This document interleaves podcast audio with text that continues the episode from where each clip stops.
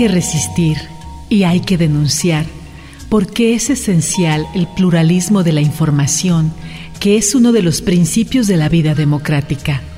La autonomía de la información, de la prensa, de los medios, de la televisión, es esencial. Svetan Todorov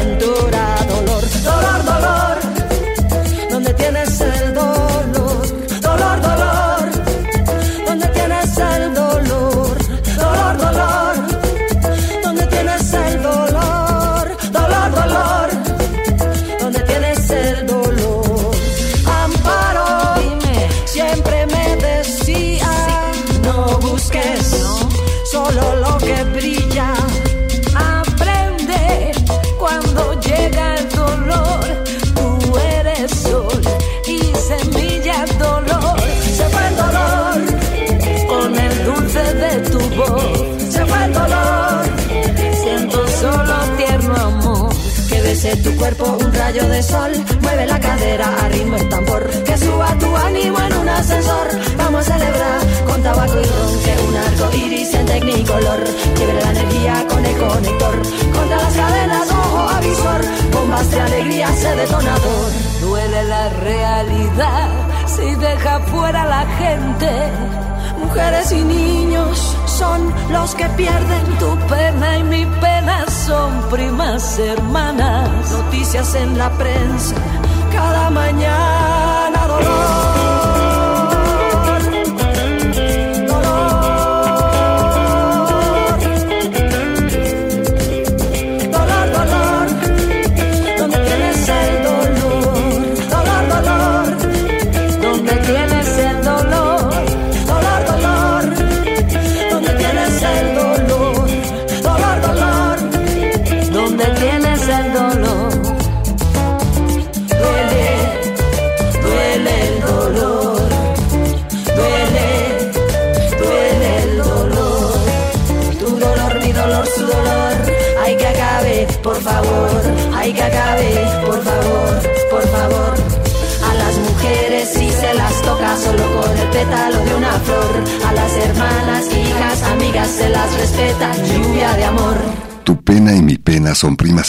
dice esta canción titulada Dolor, Dolor, que escuchamos en la voz de la cantante española Amparo Sánchez y su banda Amparanoia, acompañados del grupo colombiano Aterciopelados, porque la empatía es una de las habilidades humanas por naturaleza, esa capacidad para ponernos en los zapatos del otro, escuchar a los otros. Es por eso que en los programas de la televisión y la radio de la Universidad de Guadalajara damos espacio a todas las voces, a las diversas realidades que se viven y que al mismo tiempo compartimos.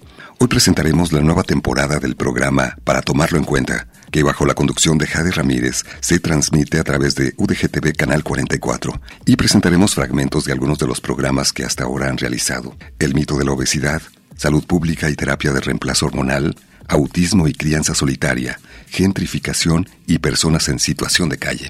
Acompáñanos.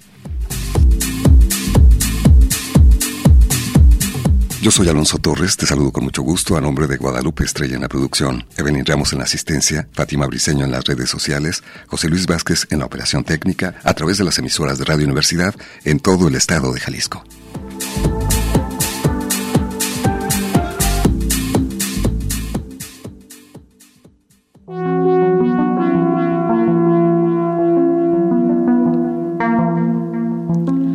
Descubierto las historias que otros quieren ignorar. El oficio de la investigación periodística al servicio de aquellos a los que nadie escucha.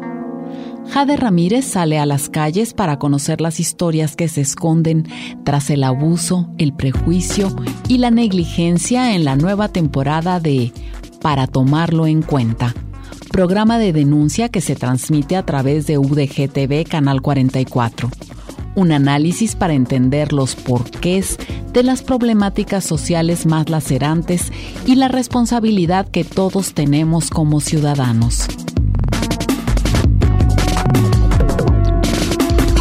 Jade Ramírez, desde la adolescencia, es radialista autodidacta y reportera.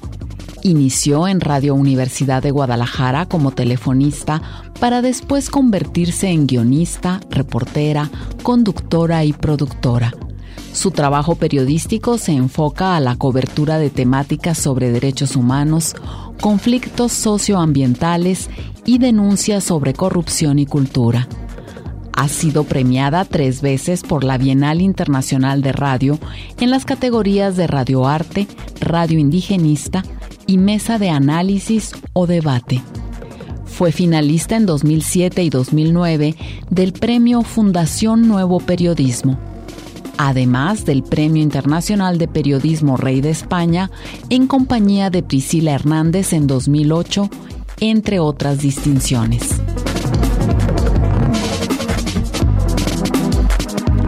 Para el Expreso de las 10 es un gusto contar con la presencia en cabina de Jade Ramírez, a quien este equipo le tiene un especial cariño y que hoy nos viene a compartir sus andares en este nuevo proyecto.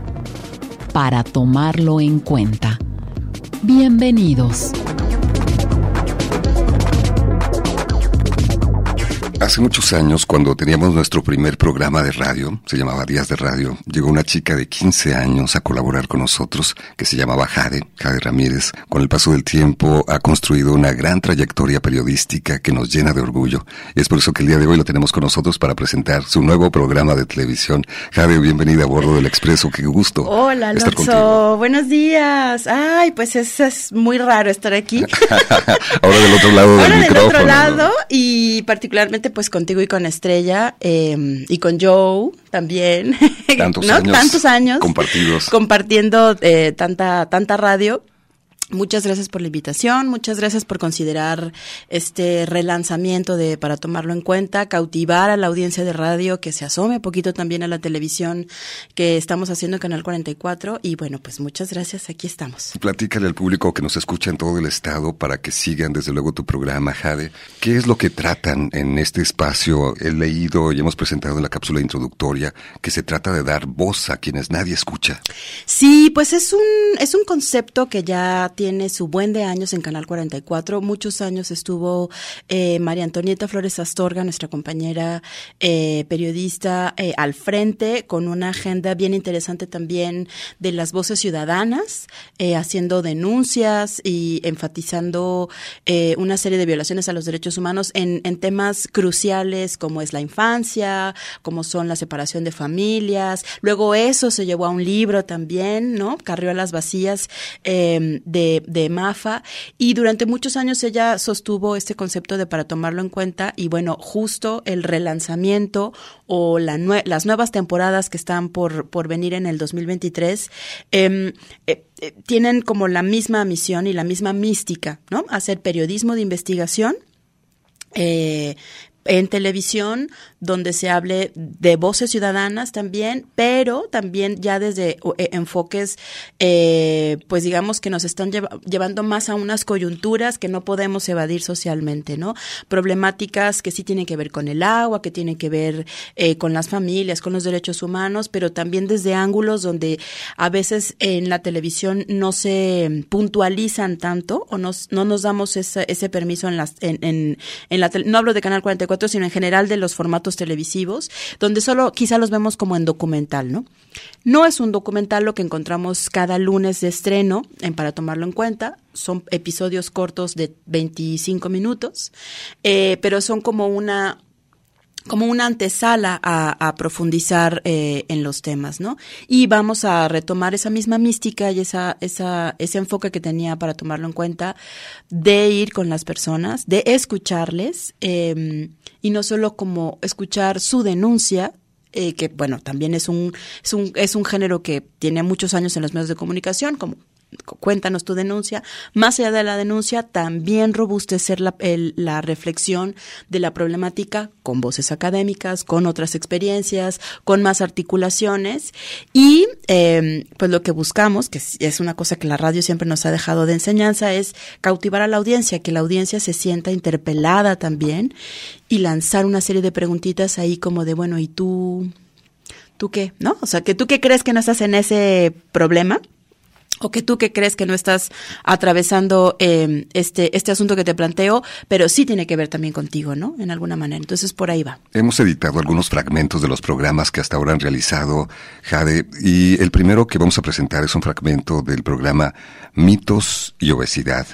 Platícanos un poquito, un adelanto para posteriormente escuchar el fragmento y luego regresamos para un pequeño análisis. Sí, bueno, pues en los últimos años se ha articulado un movimiento intercontinental bien interesante eh, alrededor de la reflexión más politizada sobre los cuerpos, la acumulación capitalista visualizando los cuerpos como el objetivo para neutralizar a las sociedades y se crea este concepto de gordofobia, ¿no? Como esta adversión a decir, ah, este cuerpo no representa este estereotipo eh, está mal.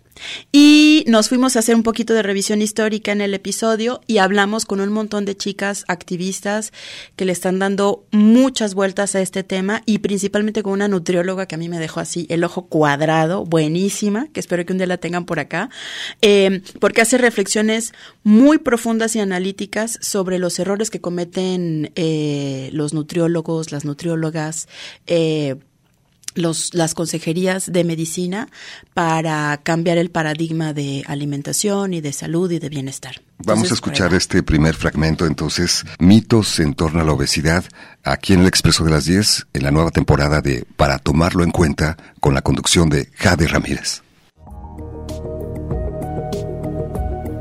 Una de las principales críticas que hacen algunas expertas de la salud a la determinación política de manejar las tallas no encuadradas por preceptos de no salud, sino estéticos, es que no se está cuestionando el mundo de los profesionales de la medicina sobre de dónde vienen los indicadores para determinar que un cuerpo es sano o no, si éste tiene sobrepeso y si se está manejando bajo algún estigma. Desde que entendí que mi cuerpo era, era gordo, tengo más cuidado con él, ¿no? Porque luego hay esta, esta situación de que no, es que es cosa de salud.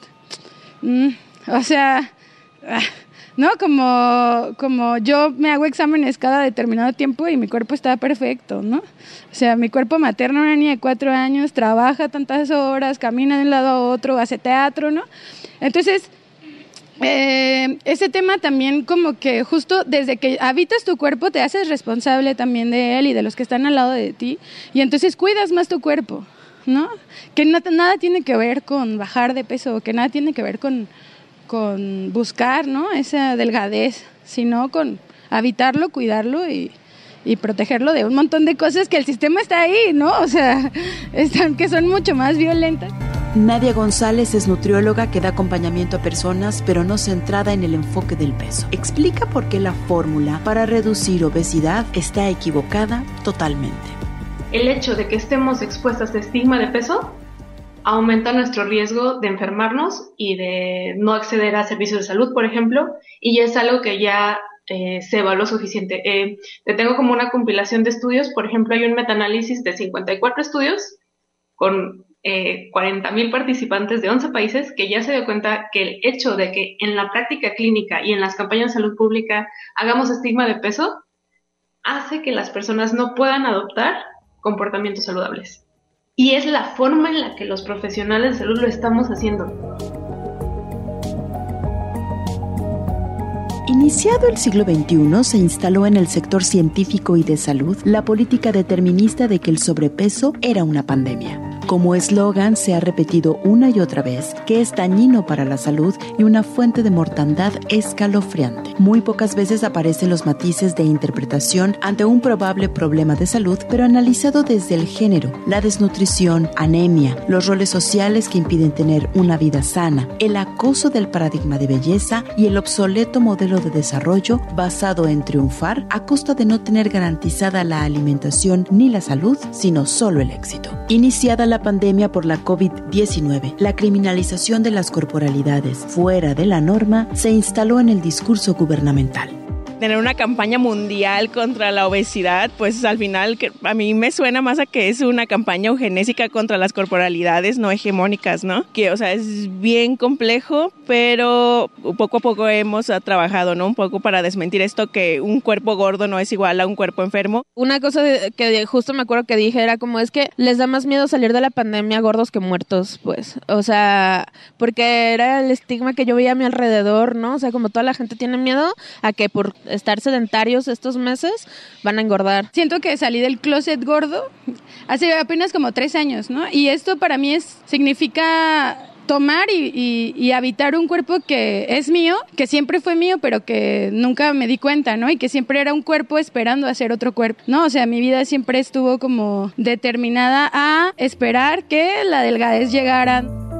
Todo nos lleva a Adolf Quetelet, un hombre matemático a quien se le atribuye la creación del índice de masa corporal, la regla por la que se define si un bebé es obeso, una mujer pesa lo aceptable o cuánto le falta a un atleta para estar a tono. Lo que no se dice del IMC es que el belga que lo creó aseveró que no funcionaba su métrica para el ámbito de la salud.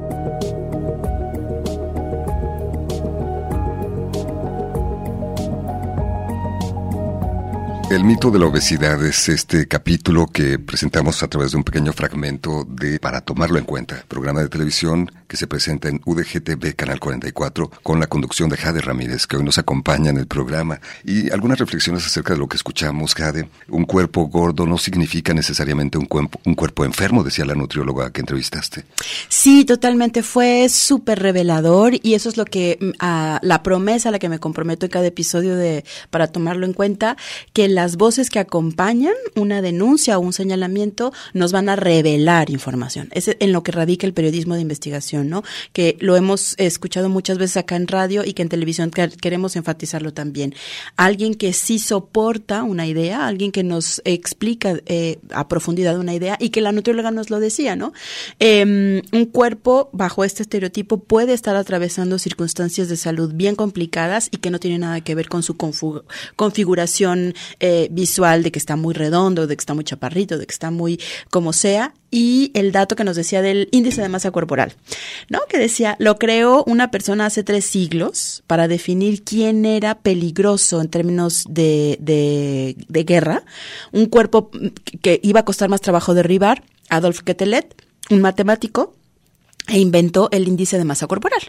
Y este índice de masa corporal hoy día todavía es lo que nos rige si un bebé viene con obesidad o no, o una persona tiene obesidad o sobrepeso o no, y está en peligro. Entonces, lo que invita, a lo que invita, para tomarlo en cuenta, y la nutrióloga, es a repensar pues las prácticas cotidianas de alimentación y que el bienestar viene de adentro hacia afuera, no de afuera hacia adentro.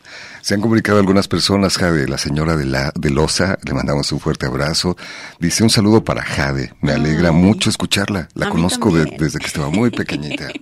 me encanta, un gran abrazo, hace mucho que no nos vemos, pero gracias por estar aquí. También se comunicó Esther de Lagos de Moreno, mando un afectuoso saludo a Jade desde Lagos de Moreno, díganle que aún colecciono, que si aún coleccionas calendarios, nos pregunta. Sí, también, claro, por supuesto, colecciono agendas y calendarios todavía. Y tengo un archivo ahí. Ah, pues lo recuerda muy bien, Esther. Saludos. Y también Bárbara Maldonado. Cuando yo empecé a escuchar Radio UDG, estaba, eh, escuchaba mencionar a una chica, Jade Ramírez, que había recibido un importante premio internacional en aquel momento. Te mando un fuerte abrazo y una Muchas gracias. Esa soy yo. Aquí estoy, toda nerviosa, pero esa soy yo.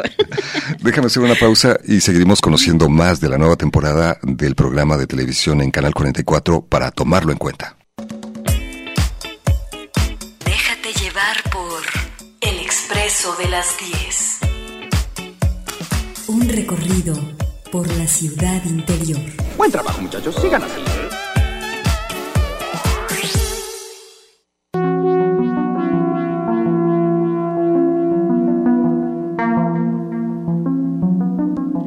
Jade Ramírez fundó en 2005 la asociación civil culturaenred.org, una red de redes sobre proyectos culturales en Latinoamérica. Fundó Perimetral Press, sitio de periodismo de investigación y sonoridad. Freelancea para medios nacionales e internacionales y sigue reporteando en Canal 44 y Radio UDG. Además, integró el consejo directivo de la red de periodistas de a pie, donde también fue oficial de libertad de expresión. Formó parte del Consejo Consultivo de la UNESCO en materia de medios y derecho a la información. Desde el Expreso de las 10, le deseamos mucho éxito en su nuevo proyecto en UDG TV Canal 44 para tomarlo en cuenta.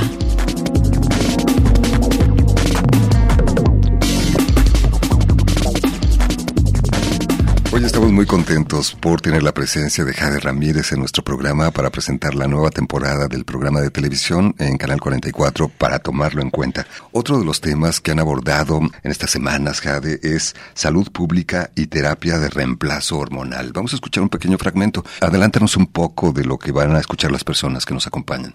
Claro, pues la problemática en materia de salud pública que atraviesan las personas eh, transgénero y transexuales, hoy que es 8 de marzo, colocarlo en la mesa eh, las mujeres trans a quienes su derecho y el IMSS tiene un protocolo de otorgarles terapia de reemplazo hormonal con independencia de la reasignación de género a través de una cirugía. Y todo el mundo les complica el trámite, porque aunque existen esos cócteles para personas con diabetes, con daño renal, con insuficiencia, con distintos eh, daño, eh, enfermedades crónico-degenerativas, esos mismos cócteles hormonales serían para las personas transexuales y sin embargo eh, las instituciones de salud pública les obstaculizan el ejercicio de su derecho. Para tomarlo en cuenta en este capítulo que nos presenta Jade Ramírez.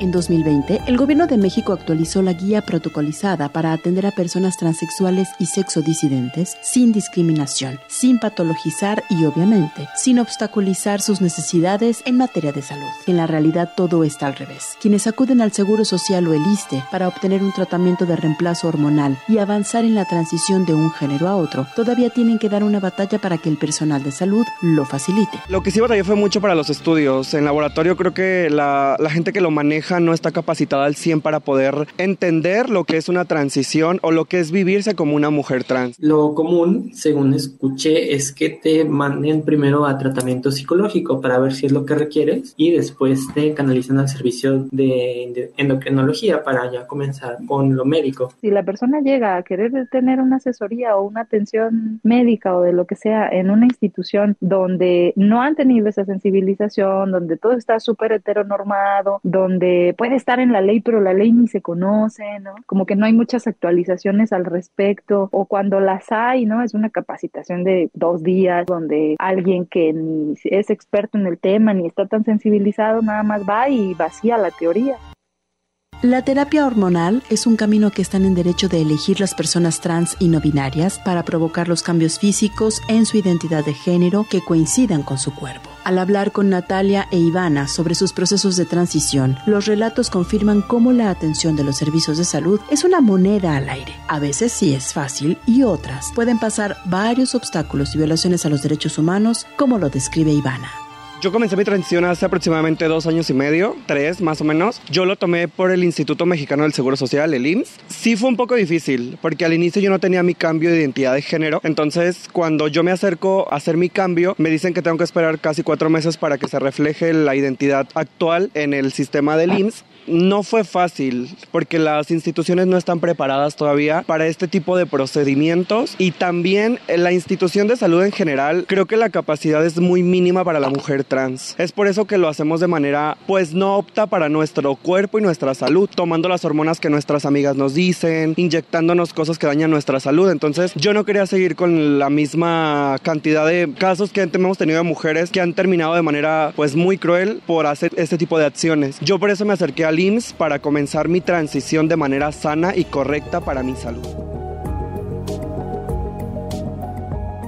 Aunque en los recientes años organizaciones civiles que defienden y promueven los derechos humanos de las personas adultas e infancias trans se han vuelto una opción para mitigar la desinformación, sigue existiendo un rezago en la atención médica. No es obligatorio tramitar la nueva identidad legal como la credencial del INE para recibir la atención, pero considerar que tienen un problema psicológico es un argumento recurrente provocando violaciones a los derechos humanos. A las personas exodisidentes, ¿por qué se empeñan las instituciones de salud en obligar a seguir patrones normativos o ir a terapia? Isabela, en Lagos de Moreno, el Comité Ético en Jalisco, le hizo perder tiempo hasta resolver que tenía problemas mentales, hasta negarle el tratamiento hormonal. Todo está súper bien, entonces nada más ocupamos la autorización del, director general de aquí del, del IMSS. Y me dice, ¿sabes qué? Las personas que vienen aquí a esta clínica son porque están enfermas. Tú, en cambio, para lo que vienes es para un deseo que tú quieres y para algo que tú quieres tener. ¿Qué estudias? ¿Qué edad tienes? ¿A qué te dedicas? Y todo eso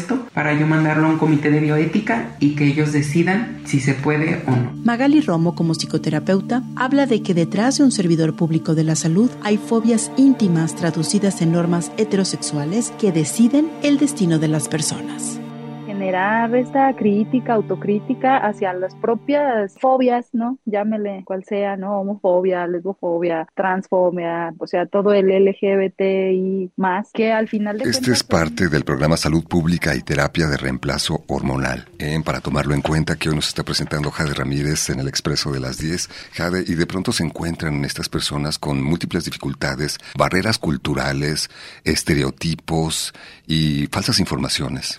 Falta de información información que puede caer, como te lo mencionaba Alons, en problemas endocrinólogos, ¿no?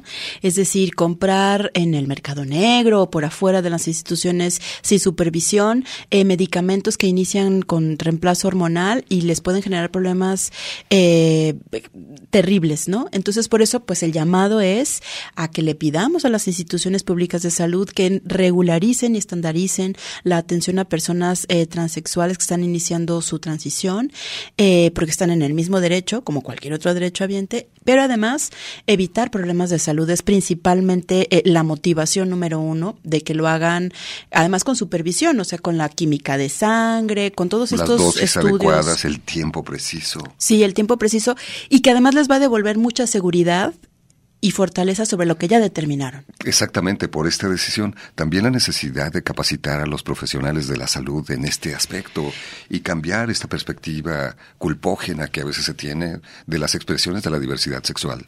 Yo he visto algunos memorándums que les llegan a personal de salud en el Seguro Social o en el ISTE y también no es la mejor manera, es como a rajatabla de ya los tienes que tratar de esta forma. ¿No? Les llega el memorándum, pero tampoco hay un proceso de capacitación amable hacia el trabajador de base de las instituciones públicas para que interioricen la información. Entonces, sí, todo es un proceso, lo sabemos, y en este caso, la primera cara del Instituto Mexicano de Seguro Social o del ISTE es la que tendría que tener toda la sensibilidad de información, pero además, pues, de una forma eh, amigable, ¿no? ¿no? No como un requerimiento ya que dice el protocolo, ¿no? Se ha comunicado Bianca, muchas felicidades a Jade. Si no puedo ver el programa en su horario habitual, está en alguna plataforma. Y como propuesta, ya que les preguntamos algunos temas que te puedan sugerir, Jade, un grupo que pocos escuchan es el de las infancias. A mí me preocupa sobre todo las infancias violentadas o huérfanas a causa de feminicidios o desapariciones. Totalmente. ¿Qué te parece este tema, Jade? No, completamente, completamente. Una Eh, lamentable realidad, además. y una que se multiplica en Jalisco, ¿no? Hay eh, enormes cantidades de familias rotas por el asunto eh, del feminicidio, por el problema del feminicidio, y lo tomo en cuenta, por supuesto que sí, lo vamos a integrar. Muchísimas gracias a nuestra radioescucha Bianca que se ha comunicado. Si puedes donar un poco de tu sangre.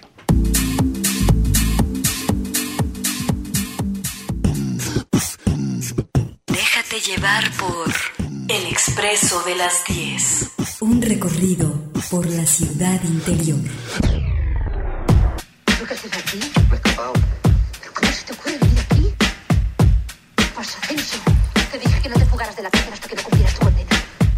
No sé qué decirte, no sé qué pensar. Solo queda claro que tú y yo ya no vamos a cambiar. Si yo digo que no, tú dices que sí.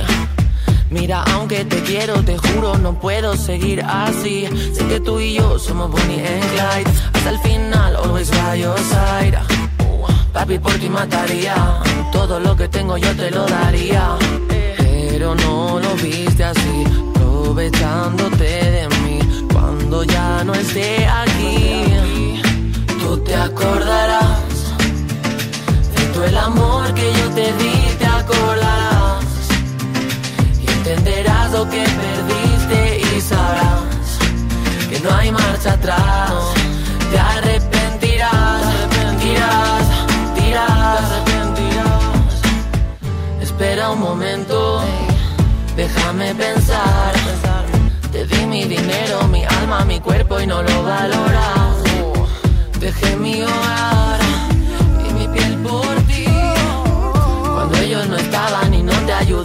yo te defendí. ¿Quién te fue fiel y mintió por ti?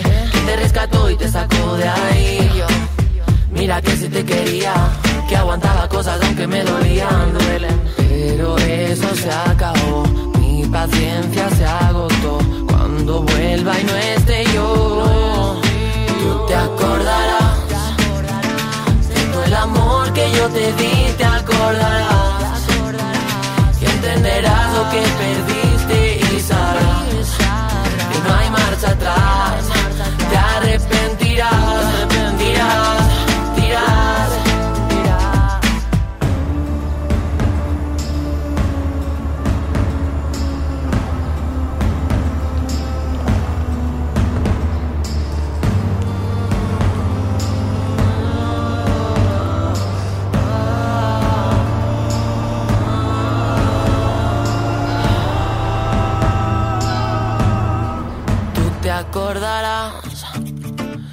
Todo el amor que yo te di, te acordarás.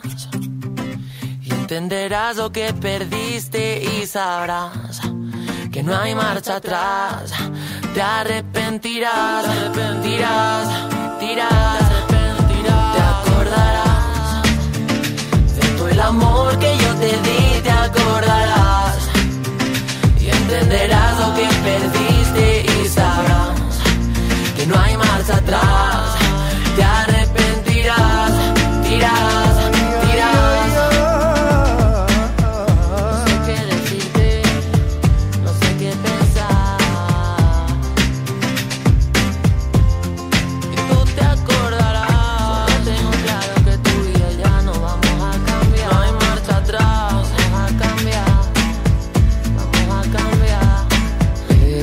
Esta es la voz de Jedet, una cantante transgénero que se hizo conocida en España cuando emprendió una lucha por la defensa de los derechos del colectivo transexual a través de las redes sociales. Y la presentamos esta mañana que nos acompaña Jade Ramírez para mostrarnos un poco de su nuevo programa de televisión, para tomarlo en cuenta a través de Canal 44. Y se han comunicado algunas personas para mandarte saludos y proponerte algunos temas, Jade, como Gerardo Ramírez, le mandamos un saludo, un abrazo para Abrazo, todos, un abrazo especial a. Jadiana de mi corazón. Dice cariñoso para ti.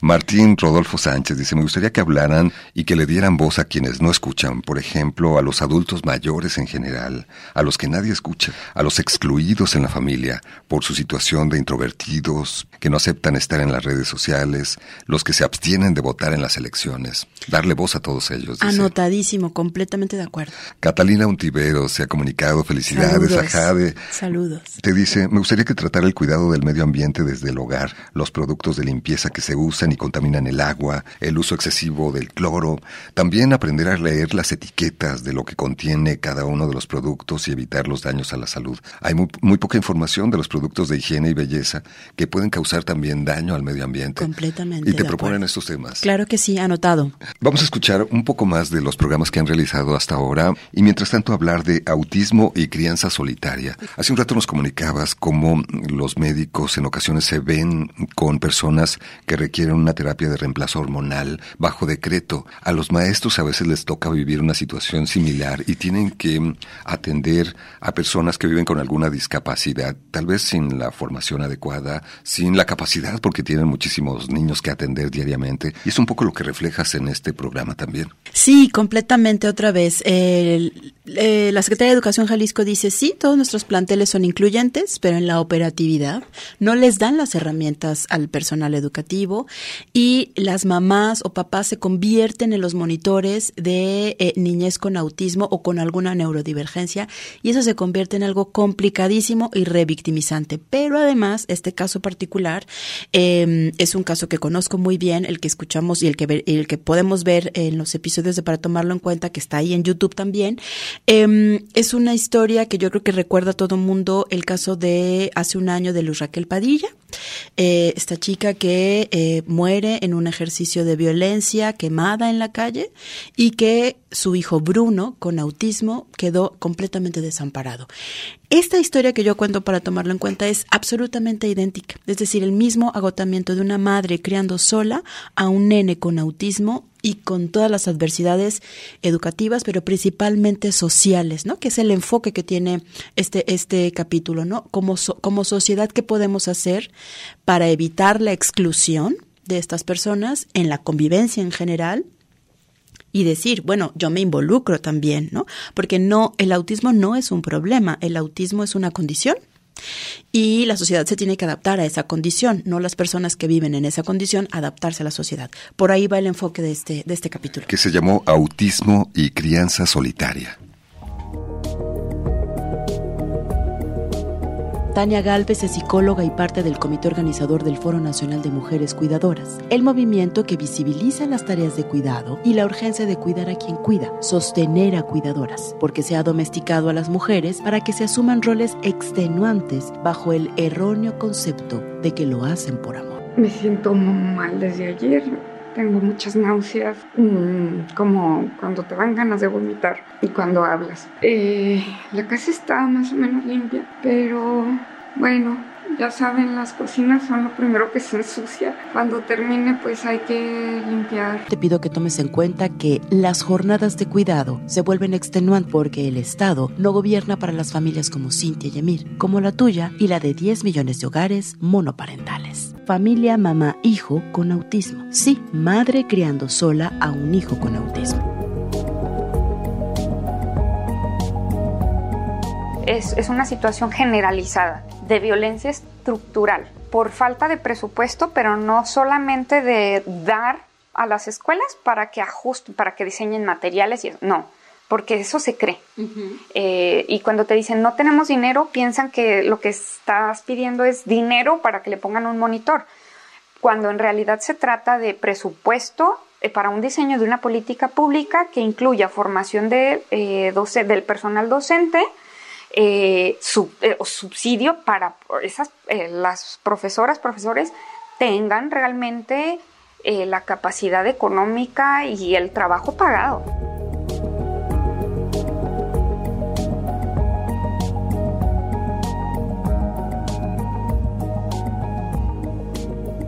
Autismo y crianza solitaria, una gran carga mental y física, una gran fatiga para la persona que tiene que cuidar, en este caso prácticamente en soledad, a otra persona en esta condición. Pues tú lo sabes también, Alonso, tú eres papá, Estrella lo sabe también como mamá. Criar a una persona es desdoblarse y renunciar un poco a tu vida individual, ¿no? Eh, para criar, fomentarle, amarle, cuidarle. Si esa persona tiene una condición, una neurodivergencia, pues te exige mucho más. Pero además socialmente no hacemos fácil esta adaptación, eh, se vuelve lo que lo que termina pasando con las familias con autismo es que se aíslan socialmente, que solo van a espacios donde ya están todos reunidos y son pares, pero eso pues no es inclusión y, y se vuelve agotador y, y, bueno, Luz Raquel Padilla estaba agotada eh, antes de, eh, el ataque donde murió eh, tenía, ese es un tema bien importante y el enfoque también va por ahí. Socialmente que ser buenos vecinos y vecinas. Bueno, sé que hay un niño con discapacidad que tiene una neurodivergencia, que es autista, no peleo a la mamá. No me quejo por los ruidos, más bien digo, ah, bueno, ¿cómo? Te ayudamos, necesitas algo, eh, no sé, es decir, mucha más empatía y no decir, es que los ruidos de tu hijo con un episodio epiléptico me descomponen. Bueno, eh, podemos adaptarnos a ello, ¿no? Y que, cómo me desdoblo, cómo te ayudo. Bueno, no te ayudo, pero tampoco me quejo, ¿no? Y tampoco te mando a la patrulla. Entonces, es un poco eso. Insisto, lo que busca para tomarlo en cuenta es no solo profundizar en un tema y sentirnos eruditos, porque ya lo sabemos, sino también situarnos ahí y decir, ah, bueno, yo también puedo hacer algo ahí. Claro, y esto también, como decías, la empatía, por eso dar voz a todas estas personas que nadie escucha, para que quienes podemos escucharlos desarrollemos esta empatía, nos podamos poner en sus zapatos. Se han comunicado muchas personas, Jade, sugiriéndote gusto, algunos temas, mandándote saludos, desde luego. Oscar Daniel Torres dice, hoy es el Día de las Mujeres. Precisamente he estado pensando en las mujeres que son abusadas física y psicológicamente, ya que vivo en las periferias de Tonalá y se presentan mucho ese tipo de casos. Muchas de ellas ven lejos el defender sus derechos Sería bueno que las mujeres feministas y demás hicieran un tipo de visitas a estas colonias y abran los ojos a esas mujeres abusadas con cursos e información o a través de un programa como el tuyo. Claro, claro, totalmente y lo tomamos en cuenta, claro que sí. Víctor Manuel Sánchez se comunicó desde San Sebastián del Oeste, dice, tenemos un conflicto aquí en mi pueblo, un conflicto socioambiental por una minera canadiense que está explotando oro y plata muy cerca de la población. Podemos contactarte, saludos y felicidades por tu nuevo programa. Muchas gracias, claro que si nos contactamos con todo gusto a través de eh, el expreso de las 10, podemos tener eh, contacto de teléfono o correo electrónico. Gracias por, por llamar. Otro de los temas que te proponen es Fernando Bañuelos, las ciclovías. ¿Cuál es el vino, el, el fin o el objetivo? ¿Dónde inician? ¿Dónde terminan? Falta mucha información. Otro tema es la semaforización. Se decía que había un programa inteligente, pero de eso no tiene nada y lo vivimos diariamente en la ciudad. Totalmente de acuerdo. Terminan siendo más caos, ¿no? Terminan siendo más descomposición. Sí que una solución eh, los semáforos. Lo tomamos en cuenta. Me parece que son apuntes bien, bien importantes. Muchas claro, gracias. Y son, desde luego, agradecemos muchísimo porque son opiniones, perspectivas, puntos de vista espontáneos que las personas desean escuchar a través de los medios de comunicación. Completamente. Una de las cosas que he aprendido de la radio es que no hay tema malo, ¿no? Y justo haciendo memoria, desde cuando nos conocemos y desde cuando eh, pude entrar a este universo gracias a ti y a Estrella, es que en días de radio, justo era como el abordaje de un tema desde todas las perspectivas. Todas las perspectivas.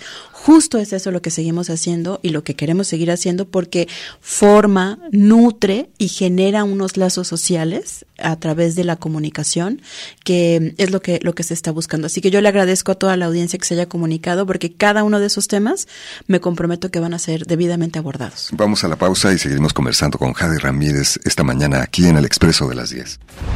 Déjate llevar por El Expreso de las 10. El Expreso de las 10. Un recorrido por la ciudad interior. Continuamos.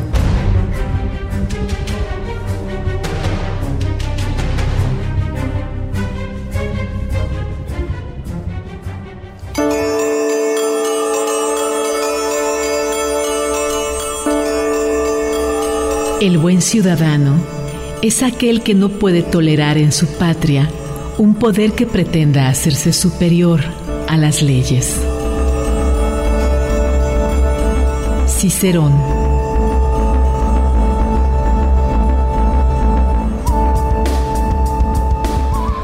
Hoy nos acompaña Jade Ramírez para presentar la nueva temporada del programa de televisión para tomarlo en cuenta, del cual hemos presentado algunos fragmentos el día de hoy y les hemos pedido a nuestros radioescuchas les sugieran temas para su programa de televisión. Se ha comunicado María Guadalupe Serrano, Jade, te manda saludos y una felicitación por tu nuevo programa. Gracias. Y te propone hablar sobre las personas en situación de calle, dándole un enfoque a las instituciones a donde pueden acudir para recibir ayuda alimentaria y de salud. Completamente, se nos ha multiplicado y eh, lo anoto el tema justo esta semana, pueden todavía ver eh, la retransmisión el fin de semana, es gentrificación y situación de calle. Este proyecto de repoblar la ciudad de Guadalajara o el centro de Guadalajara sin resolver que más de 1.500 personas están sin vivienda, viviendo pues literalmente en la calle en el centro de Guadalajara. Cierto. Y ahí, no sé si me permites en este momento Adelante, decir los horarios en los que pueden eh, visualizar en la señal de Canal 44, la señal de todos, lunes a las 12 del día, que es el estreno, martes a las 10 de la noche, sábado a las 5.30 y domingo 8.30 en el 44.1, pero también pues en YouTube se meten y ponen para tomarlo en cuenta eh, Canal 44 y ven eh, todo el perfil del programa. Ahí encuentran la liga de manera permanente para ver cada capítulo. También se comunicó Carlos Ortega. Considero que se debe escuchar más a la gente en situación de calle, justamente. Muchas historias que pueden ser prevenidas. Eh, César Cordero, que Jade hable sobre zonas rurales y marginadas con falta de oportunidades y crecimiento. Mi especialidad, lo que me hace feliz. Cierto. sí, sí, sí, claro. Saludos a Temaca, por Saludos a cierto, Temaca. cuyo proceso pues ha- has estado acompañando durante todos estos años Sí. y conoces esta realidad de la que habla César Sí, justamente. y que, y que además de la diversidad cultural y la biodiversidad que tenemos en Jalisco, efectivamente hay una serie de poblaciones súper en rezago, em, que claro que me, me llevo el tema y la propuesta. Muchas gracias. Jared, una población que falta se escuche su voz son los que viven con algún problema de salud mental. Sí, completamente. Necesitamos entender más esto de las neurodivergencias e incluso identificarnos sin, sin, sin sobrediagnosticarnos, porque luego también me decían el otro día, ¿no? Es que ahora todo es TDA. Oh, yo Eh, soy bipolar, Sí, fácilmente. De pronto yo siento que sí tengo unos rasgos, ya ahora me di cuenta. El otro día me di cuenta de algo y dije, creo que sí, esto es TDA. Pero sí necesitamos hablarlo más, ¿no? Pero además de hablarlo y de, y de saberlo, en qué consisten eh, las neurodivergencias, la vida, cómo se lleva cotidianamente y podemos estar cerca de alguien y desconocerlo. Entonces también saber qué nos corresponde como sociedad. Ulises Cabrera te manda un saludo. Dice, Saludos. sería interesante saber el proceso de espera que llevan algunas personas para ser atendidas en las instituciones de salud pública, Justo. el tiempo de programación de cirugías, y si este proceso es expedito y práctico, porque cada minuto que pasa puede perjudicar la salud de las personas. Una realidad terrible en ese sentido. Completamente me lo llevo y ya me hicieron la segunda temporada. Oye. Muchas gracias, audiencia del Expreso. Fernando Lobo también se ha comunicado. Yo creo que a las personas de la tercera edad, a las amas de casa, porque muchas de las ocasiones están solos, las personas de la tercera edad sobre todo, las instituciones no se sensibilizan con ellos, no los atienden, los dejan al final, los atienden de mala gana y sin paciencia. Te propongo, te dice Fernando, que realices este tema. Adelante, con todo gusto lo, lo, lo incorporo en, la nueva temporada y también quisiera eh, agradecer al equipo que hace posible para tomarlo en cuenta. Claro que sí. En la producción, Alcira Valdivia y José Rodríguez, Katy Reyes en la edición de cada episodio, al jefe Víctor Chávez Ogazón y Omar García en la asesoría de los, en los temas y el abordaje y desde luego pues el chispazo, eh, agradecérselo a Gabriel Torres que me pidió, que me propuso quedarme con, con la nueva temporada de Para Tomarlo en Cuenta, porque me parece que sí, que es importante que haya periodismo de investigación en radio y televisión, los medios de la Universidad de Guadalajara que siempre han tenido esta apuesta. Y bueno, pues gracias a, a todos los que están involucrados en que esto suceda. Felicidades, Jade, gracias por venir al Expreso de las 10. Gracias a ti, Alonso. Me siento súper contenta de estar aquí. Y bueno, en realidad, Nosotros si puedo estar aquí y he hecho todo lo que he hecho, es porque me he esforzado un montón, pero desde luego por toda la inspiración que me han causado siempre tú y Estrella. Muchas gracias, Jade. Pásenla muy bien. Hasta la próxima.